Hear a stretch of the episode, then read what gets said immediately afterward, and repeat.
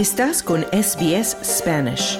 Encuentra más historias fascinantes en sbs.com.au barra Spanish. A pocos días de haber asumido la presidencia de Argentina, el ultraderechista Javier Milei enfrentó la primera protesta de decenas de miles de argentinos que se manifestaron contra la motosierra o el duro recorte del gasto público en un clima de gran tensión.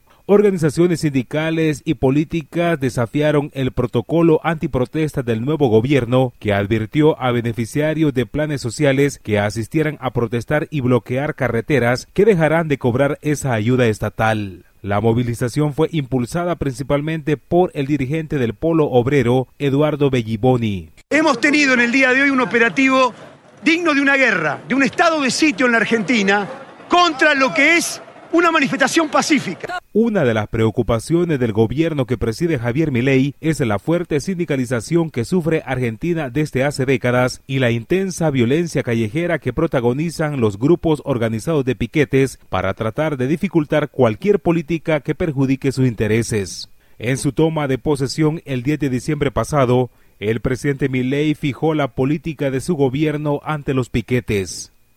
Un país en el quien corta la calle violando los derechos de sus conciudadanos no recibe la asistencia de la sociedad. Puesto en nuestros términos, el que corta no cobra.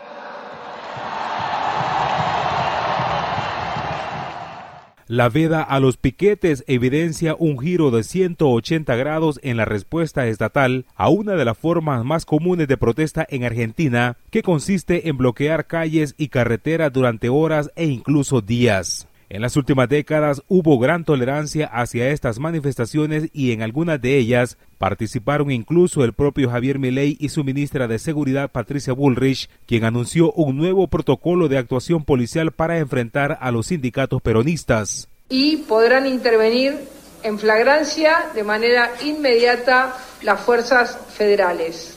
En ese sentido, Buenos Aires amaneció con un enorme despliegue policial en los accesos a la ciudad y las estaciones de tren y aumentó a medida que se acercaba el arranque previsto para la manifestación. Los alrededores de la Plaza de Mayo fueron blindados con antidisturbios con un objetivo claro, evitar el corte de calles y garantizar la libre circulación. Que dejen de reprimir, la Policía Federal no tiene nada que hacer acá. Compañía, a ver, a ver, nosotros estamos Está claros. violando la autonomía de la ciudad.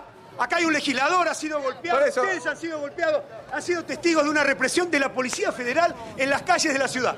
La actitud del gobierno ultraderechista de Javier Milei no ha sido una sorpresa. El control de la calle fue una de sus promesas de campaña y es la más popular incluso entre aquellos que no están entre sus votantes. El 65% de la población está de acuerdo con que el gobierno garantice la libre circulación, según una encuesta del Observatorio de Psicología Social Aplicada de la Universidad de Buenos Aires. La ministra de Capital Humano, Sandra Potovelo, reiteró la advertencia para los piqueteros.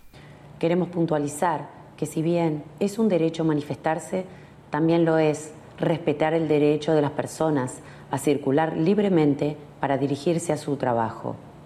Por ello informamos que todos aquellos que hayan promovido, instigado, organizado o participado de los cortes perderán todo tipo de diálogo con el Ministerio de Capital Humano.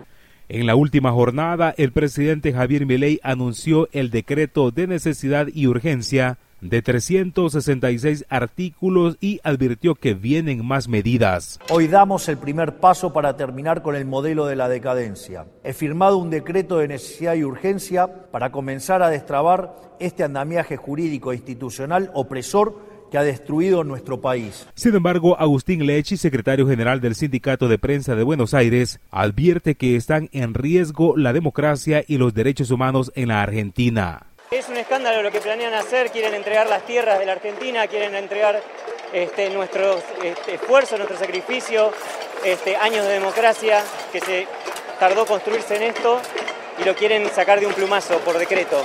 Según la encuesta de la Universidad de Buenos Aires, más del 50% de argentinos se opone a otras promesas de Javier Milei como la dolarización, la privatización de la petrolera estatal, la deregulación del precio de los alimentos y combustibles y la eliminación de los subsidios a la energía y el transporte público. Para SBC Audio informó Wilfredo Salamanca. Dale un like, comparte, comenta. Sigue a SBS Spanish en Facebook.